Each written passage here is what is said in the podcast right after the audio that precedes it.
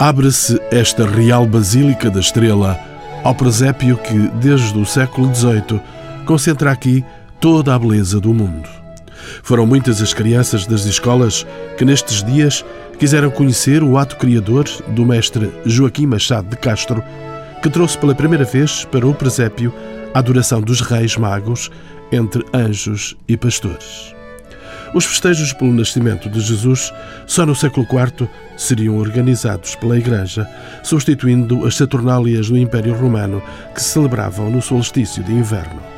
Mais tarde, em 1223, São Francisco de Assis fez uma representação ao vivo do presépio durante a missa do Natal, para a qual convocou um burro e uma vaca e uma imagem do Menino Jesus, da Virgem e de São José.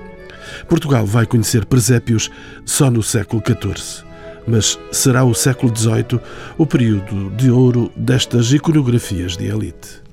No século XX, os presépios são colocados entre o povo, a que os barristas dão forte impulso.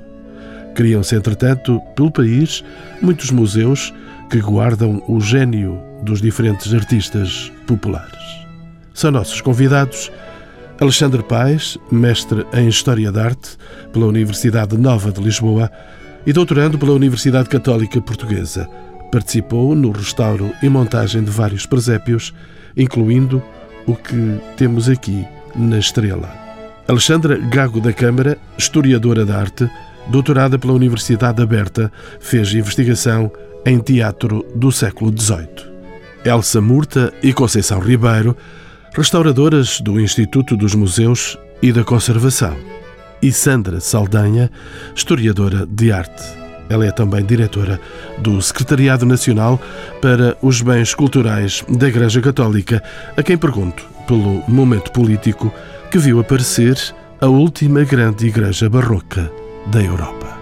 A última grande igreja barroca eh, da Europa é efetivamente o epíteto mais frequente para designar e classificar a Basílica da Estrela, mas que surge em contexto nacional, num ambiente político muito concreto e, portanto, está associada a uma simbologia que é também eh, muito própria. Portanto, a igreja está com efeito muito ligada aos interesses, eh, enfim, da célebre viradeira que decorre a partir de 1777 com a subida ao trono de Dona Maria I e com todas as alterações políticas que nesse contexto têm lugar e uma boa parte da fortuna crítica da estrela, aliás, ainda nos dias de hoje, é eh, sobretudo devida justamente ao facto da estrela ser um, um símbolo daquele reinado e, por outro lado, também ser vista e entendida como um anacronismo, de alguma forma, numa perspectiva da arquitetura e das opções artísticas que ali foram assumidas.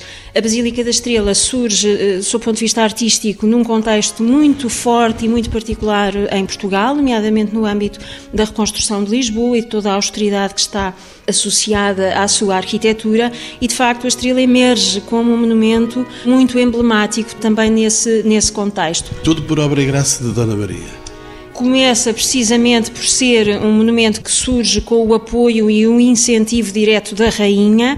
Enfim, à luz daquilo que hoje se sabe, é indiscutivelmente um monumento que é edificado para funcionar como um símbolo daquele reinado, em oposição a tudo o que são de facto os valores que estão presentes e que se desenvolvem no final do século XVIII. Pombal morre diante de Dona Maria? Exato, há esse confronto com a estética pombalina, como já referi, no âmbito da reconstrução de Lisboa, mas eh, não parece propriamente que se possa considerar o fim do período pombalino com a edificação da estrela. Eu creio antes que é importante assumir-se a estrela e a sua especificidade precisamente como algo que surge no âmbito da reconstrução da cidade e é isso que efetivamente marca a diferença, portanto, o contraste com aquilo que é a arquitetura pós-terremoto, portanto, uma ideologia ideologia muito mais próxima do absolutismo barroco, eu diria até do que do iluminismo, que caracteriza esta época em Portugal e eh, na Europa de um modo geral também. Portanto, há toda uma continuidade, uma tradição que entronca em Mafra, que passa por toda a tradição da corte, que passa porque é luz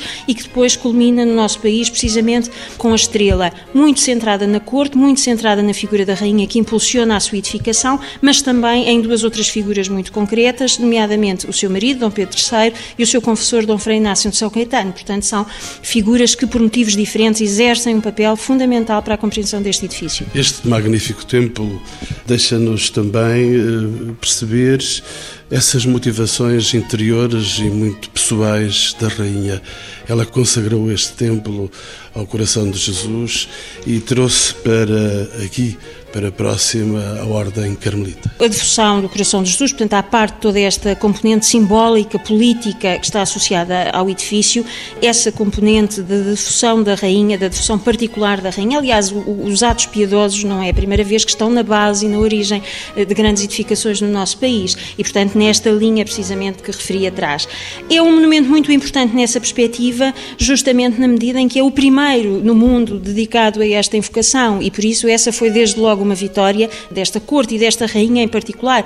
O facto de ter conseguido inscrever a festividade no calendário litúrgico, mas sobretudo o facto de ter conseguido a autorização pontifícia para edificar um monumento em sua honra, foi sem dúvida uma vitória grande. Numa perspectiva uh, artística, eu diria que foi também muito importante, porque é ali que encontramos os primeiros exemplos da própria iconografia associada a este culto em Portugal e no mundo, e a partir do qual depois uh, vão assumir-se vários desenvolvimentos ao longo, sobretudo, do século, do século XIX.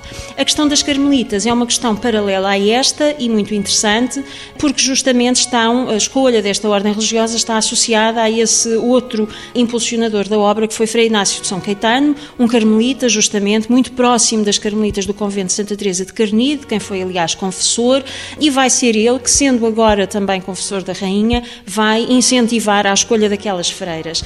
O convento da Estrela é muitas vezes, e ainda hoje assim considerado, e era no tempo, como talvez o convento mais secular da cidade de Lisboa. As carmelitas são, eh, é uma ordem eh, de clausura e efetivamente vamos encontrar, não só a nível das opções arquitetónicas, como da vida e vivência do próprio convento, vários atropelos, digamos assim, a essa, a essa realidade, justamente com este caráter cortesão quase que se consegue eh, integrar neste monumento e também no seu próprio convento. Sandra Saldanha já se referiu a esta opção pelo barroco tardio. Esta opção é um caso isolado ou há outros casos que se desenvolveram pelo país? Eu diria que em Portugal eh, aceito com muita dificuldade eh, a esquematização que se faz da arte que se desenvolve no nosso país e parece-me também que com alguma relutância se deve aceitar eh, a categorização dos estilos e dos gostos. As coisas prolongam-se e vão se desenvolvendo ao sabor das necessidades, dos acontecimentos, das conjunturas, neste caso da própria conjuntura política.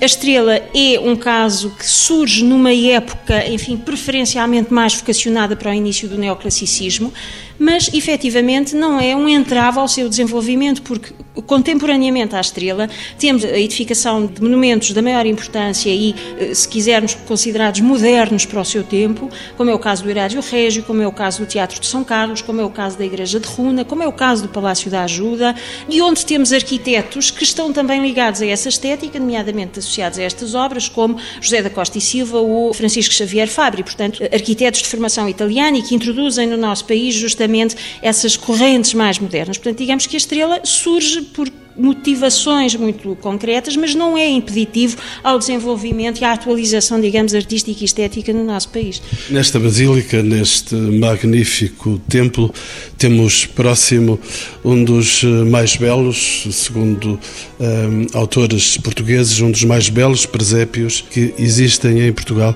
É o presépio que está aqui, eh, próximo dos nossos olhos. Alexandre Paes conhece este presépio, sei, conhece este presépio de Machado de Castro, porventura melhor do que o próprio Machado de Castro.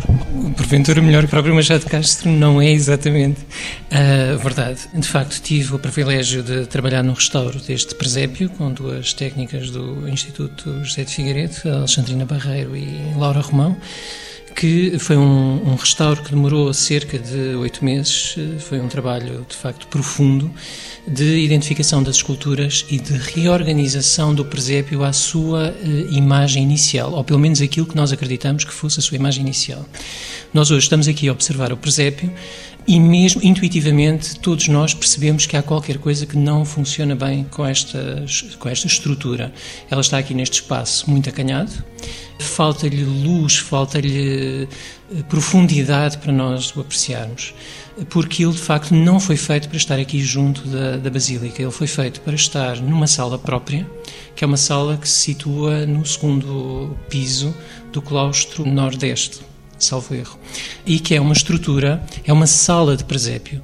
Estas estruturas, estes presépios, tal como o da Madre Deus, eram concebidas para espaços arquitetónicos específicos, com um tipo de iluminação também eh, próprio e com um enquadramento, muitas vezes, de azulejos, de estuques, de pinturas, que lhe davam toda uma leitura unitária eh, no espaço.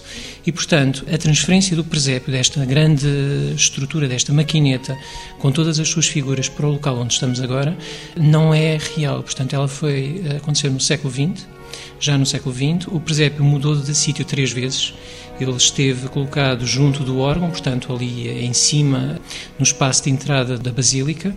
Em meados do século XX veio para este local, atrás do túmulo da fundadora.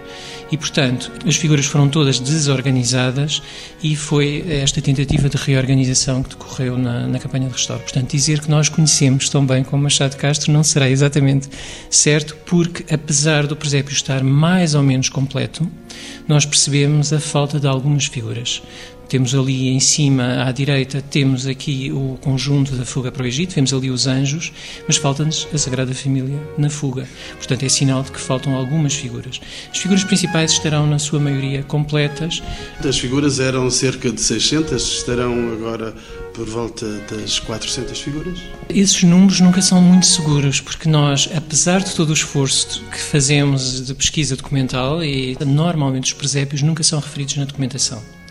Isso talvez se deva a um aspecto que tem a ver com o facto de, apesar do caso deste presépio ser uma obra de patrocínio régio, elas são consideradas provavelmente como obras de curiosidade. Muitas vezes aparecem na documentação curiosidades. O termo curiosidades associado ao presépio, exatamente porque não são obras feitas, ou seja, não são grandes projetos de escultura ou de encenação arquitetónica, são obras feitas para entretenimento, enfim, devocional neste caso.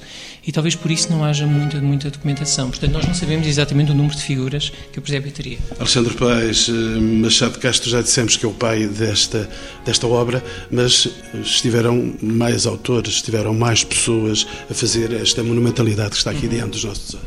Sim, Machado Castro é aquilo que, digamos que ele concebeu a estrutura, fez os planos, terá feito uma ou duas figuras, não muito mais que isso, e foi o seu laboratório, portanto, os homens que trabalhavam com ele, alguns serão artistas, eh, escultores que terão carreiras próprias, como Faustino José Rodrigues, eh, por exemplo, que terão um percurso próprio, mas também uma série de autores que são ignorados, portanto, uma série de ajudantes do seu laboratório que foram executando uma série de figuras para o conjunto do presépio. Inclusivamente, diz-se isto vale o que vale, na própria Basílica ouvi dizer várias vezes que havia a tradição que o porteiro da cerca teria feito uma figura para o próprio presépio. Portanto, se isto é verdade ou não é, enfim, vale o que vale. Este presépio que, que estamos a ver é do século XVIII.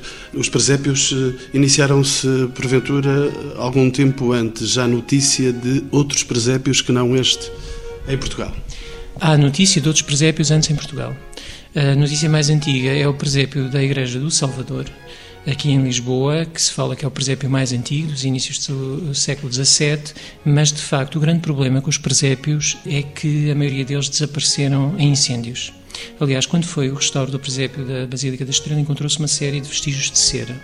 Porquê? E aliás, esse foi um dos pagamentos que nós encontramos, velas para o presépio e cortinas para o presépio. Porquê? Os presépios eram instrumentos para ser expostos só na altura do Natal. Durante o resto do ano, havia cortinas que fechavam a cena do presépio e que seriam abertas só em ocasiões muito especiais para uma entrada de uma rainha, no caso dos conventos femininos, como era o caso, uma rainha ou, ou senhoras da corte que fossem visitar a sala do presépio e poderiam ver o presépio. Portanto, abriam-se as cortinas só para se ver e o resto do ano o presépio estaria fechado. Os presépios estavam nas casas particulares das pessoas ou só em conventos ou em templos, em igrejas? Para o século XVIII, nós não sabemos muito bem. A partir do início do século XIX, há de facto presépios em casas particulares. Provavelmente isso acontece, talvez, pelo sucesso que este tipo de objetos tem com Machado Castro. Machado Castro, apesar de lhe ser imputada a autoria de quase todos os presépios que nós encontramos no país, ele de facto terá feito muito poucos mas a posteridade deu-lhe a fama da autoria dos presépios. E talvez por isso começam a surgir figuras de presépio no início do século XIX, por exemplo, ali em São Domingos, no, no havia uma loja que vendia figuras de presépio. Portanto, nós temos essa notícia. As pessoas não gostavam de ir lá comprar as figuras porque a senhora que as atendia era muito mal encarada, portanto, toda a gente tinha medo da senhora, mas gostavam das figuras. Portanto, isso fez com que aquela lojinha tivesse muito sucesso e as pessoas há referências no, no início do século XIX as crianças juntarem dinheiro para ir comprar figuras para o presépio. Mas essa tradição só temos notícia para o século XIX, não para o século XVIII. Alexandre Paes, em que assentam os presépios em textos bíblicos, porventura naquele gesto do século XIII de Francisco de Assis, os presépios onde é que vão buscar a sua subsistência textual? Os presépios nascem da encomenda. Portanto, em princípio, eles partem da referência bíblica, portanto, do, dos evangelhos eh, canónicos, mas por vezes... E também dos não canónicos, dos porventura apócrifos. dos apócrifos. Exatamente. Há elementos dos apócrifos que surgem nos presépios, mas basicamente o que está por trás dos presépios, e é isso que os torna diferentes, todos os presépios portugueses têm uma ligeira diferença que nasce exatamente da encomenda e do propósito para o qual são feitos. Por exemplo, este que aqui observamos na Basílica da Estrela tem as figuras dos Reis Magos, o que é raro nos presépios portugueses anteriores. São muito raros, eu só conheço dois exemplos de presépios com Reis Magos anteriores a este da Basílica da Estrela. E porquê os Reis Magos aqui? Exatamente porque é uma exaltação do poder terreno que presta homenagem ao poder celeste de Jesus. Poder real. O poder real. E isso tem a ver com a própria encomenda régia da própria rainha. Aliás, não por acaso aquele anjo que se pode observar junto do menino, eh, ali inclinado, que passa quase despercebido, é uma reprodução do anjo tutelar da rainha que nós podemos ver no altar-mor eh, aqui ao lado. É uma reprodução da figura e, de certa forma, é quase a presença da rainha no próprio espaço do presépio. Portanto, com isto quer dizer que, apesar de, obviamente, as referências dos presépios terem os evangelhos eh, canónicos parte dos Evangelhos Apócrifos, é também a própria encomenda e o espírito da própria encomenda que dá a imagem dos presépios tal como os conhecemos. A professora Alexandra Gago da Câmara, investigadora sobre o teatro do século XVIII, estou a vê-la uh, envolvida por estes cenários de presépios e por outros cenários de teatro que se faziam na sociedade portuguesa. A produção de presépios, doutora, uh, foi uma importante ocupação para os artistas portugueses do século XVIII. Que especialidades concorriam para a sua realização? E como é que se fazia na oficina a divisão de trabalhos? Apesar de bons estudos que existem recentemente sobre o estudo dos presépios, ainda são uh, uma investigação lacunar, porque nos falta bastantes elementos como é que era a produção oficinal, portanto, qual a relação entre o mestre barrista, o pintor, o pequeno escultor, deveriam ser, como disse o Alexandre Paes, portanto, uma estrutura de desenho alargada e depois eh, cada um dividindo as suas especialidades, a pintura, primeiro a modelação em barro, depois a pintura e para isso sucessivamente. É possível, Alexandre Paes, ter uma ideia dos principais presépios setecentistas portugueses? Não está feito exaustivamente o estudo sobre os presépios portugueses, mas eh, permita-me colocar esta questão e até quando é que se estende essa tradição de fazer os presépios? Em relação aos presépios portugueses, os grandes presépios são uh, o da Madre Deus para a primeira metade do século XVIII e o aqui este da Basílica da Estrela para a segunda metade do século XVIII. São os grandes presépios que nós temos. Houve outros, o da Cartucha de Laveiras, infelizmente desaparecido, também da autoria de António Ferreira, que Machado Castro viu, e que era um presépio, ele viu exatamente porque era de um espaço masculino, era uma cartucha, e elogia esse presépio como sendo o melhor presépio que ele, Machado Castro, viu. Mas eh, ele não viu da, da Madre Deus, porque era de um convento de clausura feminina, de Clarissas, portanto, pessoalmente penso que o da Madre Deus seria melhor que o da Cartucha de Laveiras.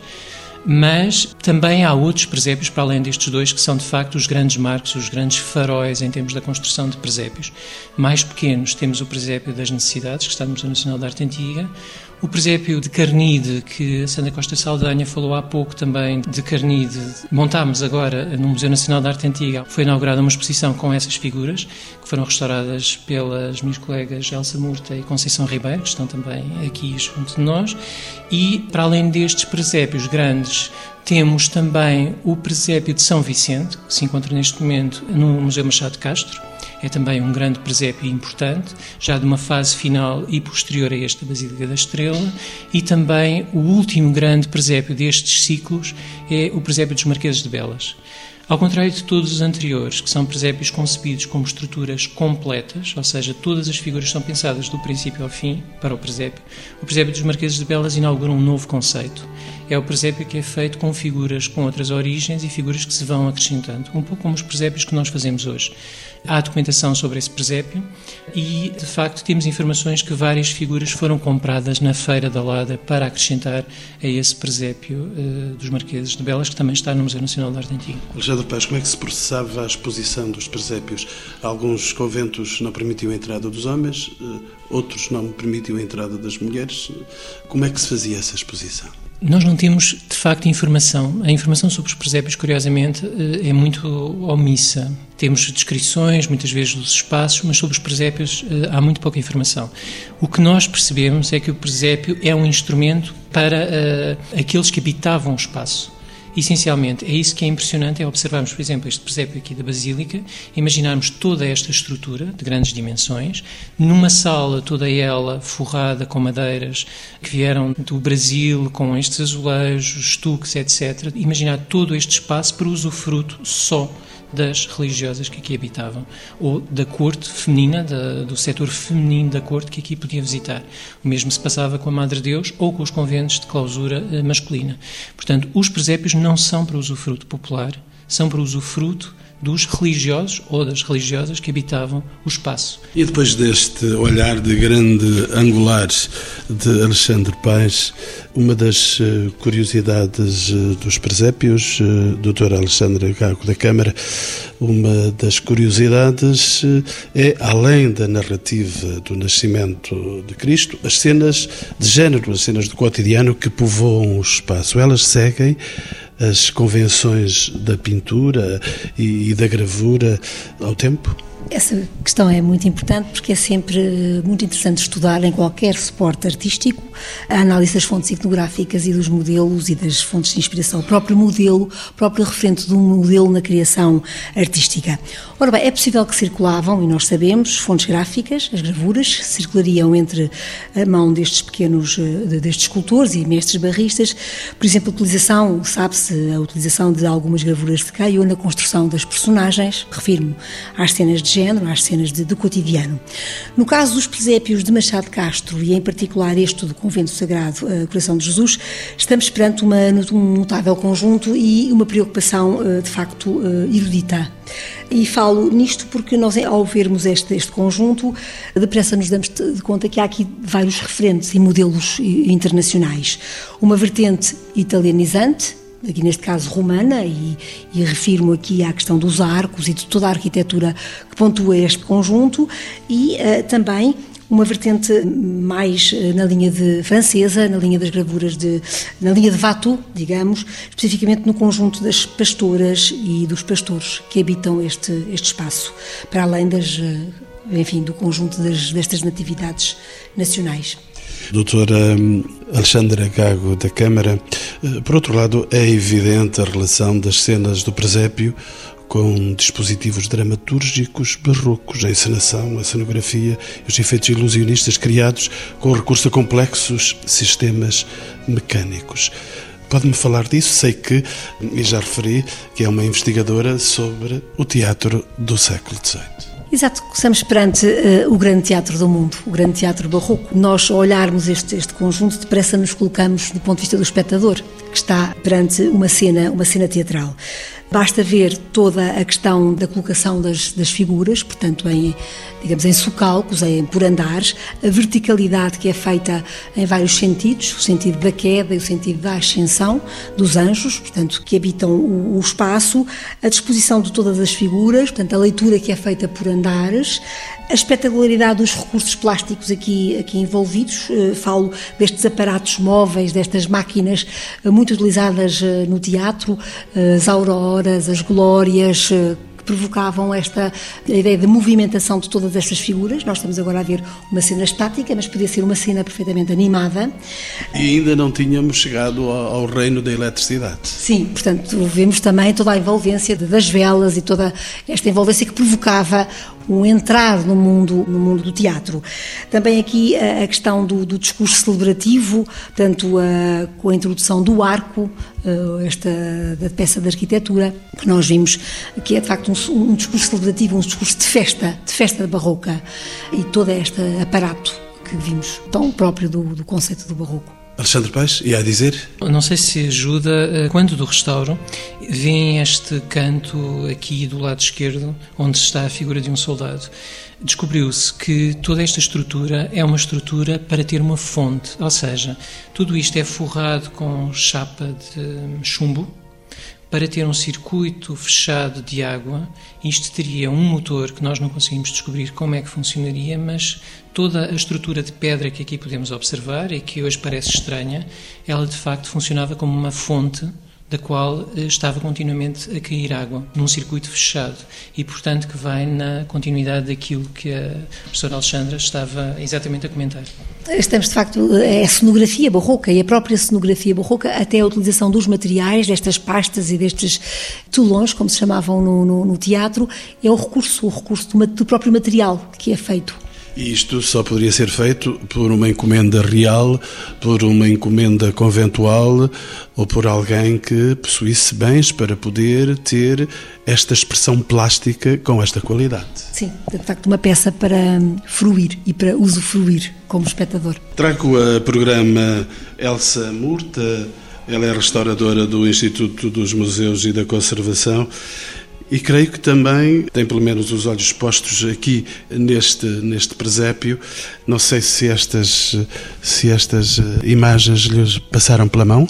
Passaram? Eu trabalhei sobre alguns dos uh, grupos e peças isoladas que uh, fazem parte deste conjunto. Visto ser um projeto tão complexo e tão grande, tão grande dimensão, houve muitos colaboradores, praticamente todas as pessoas que trabalham nesta área, que é a conservação de escultura policroma de, de qualquer época, mas neste caso do século tanto barroca, passou ali na área de escultura. Elsa Murta, diga-me, a conservação destes conjuntos implica um trabalho complexo. Eu vejo-a eternamente diante de uma peça. Não será eternamente, porque as coisas têm de ter sempre um fim, mas no fundo são profissões técnicas.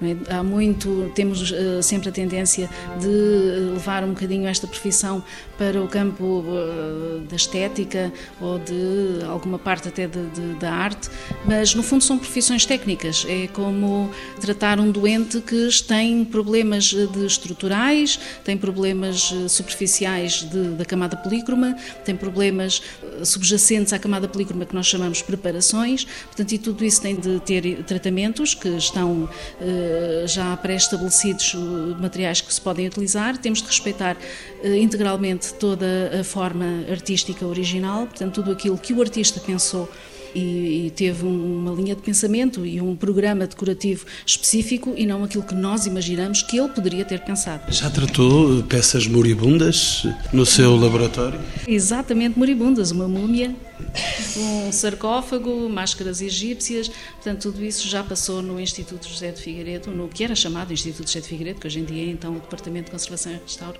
do IMC. Tem havido campanhas de restauro sistemáticas que chegam ao Instituto?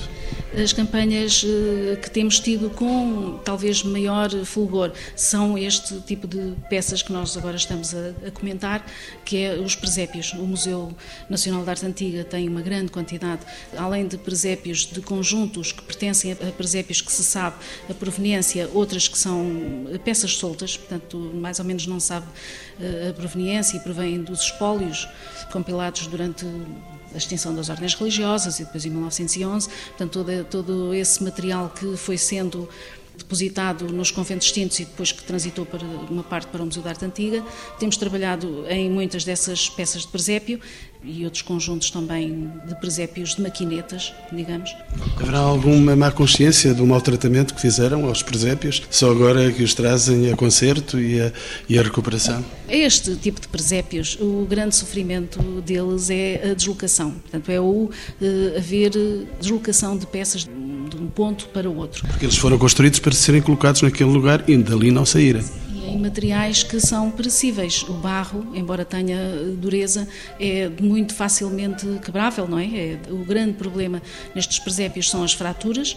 Após a fratura, o elemento que se perde, que nunca mais é recuperado, e depois as repolicromias, que isso sim, muitas vezes, e eh, neste presépio havia alguns casos de esculturas repolicromadas em que os tons eh, foram alterados. Elsa Murta, eh, que tipo de materiais que são utilizados na confecção dos, dos, presépios e destes presépios de caráter barroco? Estes presépios eh, seguem a técnica que existia nessa altura e que estava bem eh, demonstrada e escrita nos, eh, nos tratados que já existiam e que eram conhecidos nessa altura e que os autores, pela qualidade que têm, os conheciam perfeitamente. Portanto, são trabalhadas sobre barro, o suporte é o barro cozido, a terracota, com preparações específicas para tornar a superfície mais eh, sedosa e mais lisa possível, para depois receberem folha de ouro, folha de ouro que é de lei, portanto com 24 quilates, e depois policromias com, eh, em alguns casos, pigmentos muito caros e raros, como a azurite. Eh, nesta altura já empregavam também o azul da Prússia, que muitas vezes nós associamos, visto ser um pigmento já muito recente e de sintetizado já muito recentemente, podemos achar que é um, é um repinte de má qualidade, mas para eles, se formos pensar que um pigmento que era novo e que estava a começar a ser implementado, é, era talvez até mais apetecido do que os pigmentos antigos e tradicionais que existiam, porque encontramos azul da Prússia, que é um pigmento sintetizado e que começa a ser comercializado a partir de 1730, juntamente com a azurite que é um pigmento extremamente rico e difícil de processamento. Imagino que também a cortiça, elemento nacional, elemento rico nacional, que possa também entrar eh, como substrato destes eh, presépios. Pois, aparece eh, já nesta altura, a grande maioria destes presépios tem o torrão, o chamado torrão, que é, no fundo, o parterre, é aquilo onde todas as peças assentam, é aquilo que imita o terreno e os seus desníveis, é feito grande parte em cortiça, que depois tem uma camada de gesso e policromia e também eh, palhetas de vidro para imitar precisamente as nuances de, de um terreno. E, e quais os cuidados a ter para uma correta salvaguarda destes elementos. E faço a pergunta agora à Conceição Ribeiro, ela é outra restauradora do Instituto dos Museus e da Conservação. Como tratar estas peças que, pela descrição que foi feita por Elsa Murta, são, são elementos delicados e que eh, precisam, como porventura a figura central do presépio, precisam de muito carinho? Pois, a pergunta é um pouco difícil, porque o que acontece é que eh, quando os presépios estão nos locais, portanto, estão eh, preservados dentro de uma estrutura própria, uma vitrine que os resguarda de certa forma, quer de eh, intervenções pelas pessoas que normalmente habitam o espaço, que são pessoas que não estão propriamente qualificadas para, para o fazer, e depois temos as peças que se encontram, digamos, avulsas no, nas reservas dos museus, e muitas delas até expostas também em, em, em locais próprios. Pronto, na realidade tem que se ter muito cuidado porque são peças frágeis, como a minha colega acabou de referir, têm elementos vários, muitas vezes, por exemplo, as próprias cavalgadas têm elementos de metal, fibras de papel, são, muitas vezes já se perderam precisamente pelo maltrato, mas são peças muito delicadas com junções de outros materiais e depois a nível das cores também eh, muitas vezes são cores muito sensíveis à umidade e que com o tempo vão perecendo, quer do ponto de vista do seu destacamento, quer do ponto de vista até do, do seu mal, eventualmente mau manuseamento. Portanto, requerem de facto um cuidado especial e depois a nível das reservas, como são peças eh, com, com muitos ângulos e muitas vezes de posicionamento difícil, porque uma vez que foram removidas do seu torrão de origem que as sustentava, elas perderam o equilíbrio e, portanto, é muito fácil o descuido de uma peça que está instável do ponto de vista da sua colocação, caia eventualmente, não é? Portanto, eh, há que fazer caixas próprias para as colocar e, e portanto, manter um trabalho de manutenção e uma vistoria permanente. Todo cuidado é pouco para tratar a delicadeza dos presépios. Doutora Conceição Ribeiro, sabemos que procedeu uh, recentemente ao restauro de um presépio do Museu de Évora com características invulgares. Quer nos dar eh, notícias desse feito? Ah, não esperava por esta, esta pergunta agora, porque já fiz esse trabalho há algum tempo e era uma peça que estava nas reservas do museu. É um presépio que, como outros eh, semelhantes, com, com junção de outros materiais muito peculiares, nomeadamente essas conchas e todos esses materiais marinhos, inclusivamente no Instituto está a ser agora recuperado também, talvez na sequência desta leva de procura de, de eh, salvaguardar estes presépios, também existe lá eh, esse tratamento, está a ser feito por um colega. São peças muitíssimo mais frágeis, então, porque de facto são elementos ínfimos colados, eh, são conchas que eram fraturadas e, e cortadas para uh, montar florões, portanto são peças muito, muito frágeis e que de certa forma foram, foram descuidadas com o tempo, porque enfim, como são materiais menores, muitas vezes há essa tendência de serem menos apreciados. E hoje em dia, de facto, há um cuidado e há outra visão sobre esta questão dos presépios e felizmente têm vindo a ser sistematicamente recuperados na medida do, do possível. Vou fazer uma ronda final pelos meus convidados e gostaria de saber de Elsa Murta, porque tem as mãos feitas para o alindar, para o, reviver e fazer reviver dos presépios, o que é que falta ainda fazer para o seu integral conhecimento e salvaguarda? E falamos necessariamente dos presépios. O que ainda falta fazer eh, depende muito do ponto de vista do científico, do técnico ou do historiador de arte.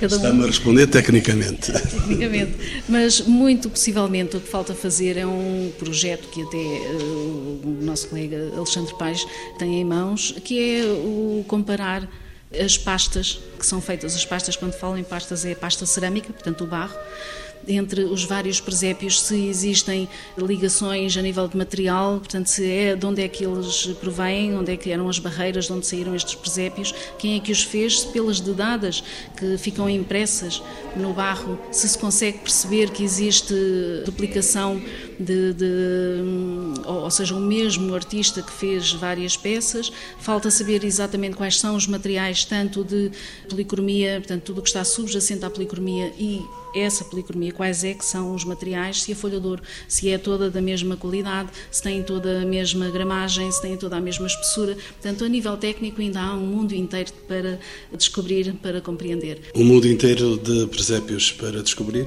Literalmente o mundo inteiro. Não é muito conhecido, mas há importantes figuras de presépio fora de Portugal, em museus, nomeadamente eh, em Espanha, Alemanha, surgem figuras uh, portuguesas, algumas delas nem são conhecidas, portanto, uh, há relativamente pouco tempo estive no Vitória de Albert e eles tinham umas figuras que não sabiam o que eram, são figuras de presépio portuguesas, e portanto há nas coleções espalhadas pelo mundo figuras de presépios portugueses, de grandes núcleos que saíram no século XIX. Portanto, tirando esse mundo, que é ir à procura das figuras que estão espalhadas por aí, há de facto todo um mundo de investigação, quer do ponto de vista material, como a Elsa disse, quer do ponto de vista da investigação documental, que é muito difícil de encontrar, mas quer também a compreensão deste fenómeno que vai surgindo no Portugal do final do século XVII e que tem, de facto, um apogeu no século XVIII e vai desaparecendo no século XIX, ou pelo menos vai vivendo na num nível mais popular e fora deste circuito erudito dos palácios e igrejas. Sandra Saldanha é também responsável pelos bens culturais da Igreja Católica. A Igreja tem tido a atenção suficiente para o presépio guardador desse menino que veio dar sentido a essa mesma Igreja? Tem tido na perspectiva de que é de facto sempre e sempre que existe ainda nos seus lugares de origem uma obra-chave de antigos conventos e de templos. Mas eu não hesito e não tenho a mínima dúvida de que basilar a muitas destas questões o que está por fazer é assegurar a salvaguarda destas obras através do seu inventário e, sobretudo, através, indo ao encontro do que o Alexandre Paz referia no início, do confronto entre a, a origem e a proveniência destes presépios e os locais onde eles hoje se encontram. E sabemos que os locais onde eles hoje se encontram, se encontram normalmente dispersos, não se conhece a origem, etc. Existem muitas fontes, desde a extinção das ordens religiosas, passando por toda a documentação e regulamentos elaborados no âmbito da lei da separação, que permitiriam eventualmente estabelecer esse confronto enfim, recuperar e reconstruir muitas destas obras. Doutora Alexandra Gago da Câmara, deixe-me perguntar-lhe, por fim, acha que os presépios vão poder competir perante as estilizadas árvores de Natal? Ou mesmo do bonecheirão do Pai Natal carregado de prendas? Não, estamos num mundo diferente, não é? O presépio é a grande essência da quadra natalícia. Estamos a, a homenagear o nascimento de, de, Jesus e, portanto, vão com toda a sua visualidade, com toda a sua plasticidade que estes presépios têm, uh, seja ele qual for, sejam estes Machado Castro ou outro que fazemos em casa, é essa a essência e é a mensagem que podemos passar. E acha que já não há mais lugar para o sapatinho na chaminé? É capaz, acho que sim. Acho que há, acho que há, acho que ainda há, mas enfim. Apesar da austeridade. Sim, eh, mas eh, sabemos também que muitas pessoas optam por eh, fazer o presépio e não a, árvore natal ou por o, o sapatinho na chaminé. Portanto, tudo depende agora da, da vertente, como encaramos esta, este espírito de Natal. Conceição Ribeiro, estes presépios vão poder ser construídos outra vez como foram construídos no século XVIII ou já não há enquadramento para estes presépios? Bem, o enquadramento de origem, uma vez tendo sido perdido, portanto, tendo-se perdido, muito dificilmente uh, será possível repor essa perda. Há, contudo, uma possibilidade de tentar compreender como é que eles eram estruturados e fazer uma, uma reconstituição assumindo essas faltas.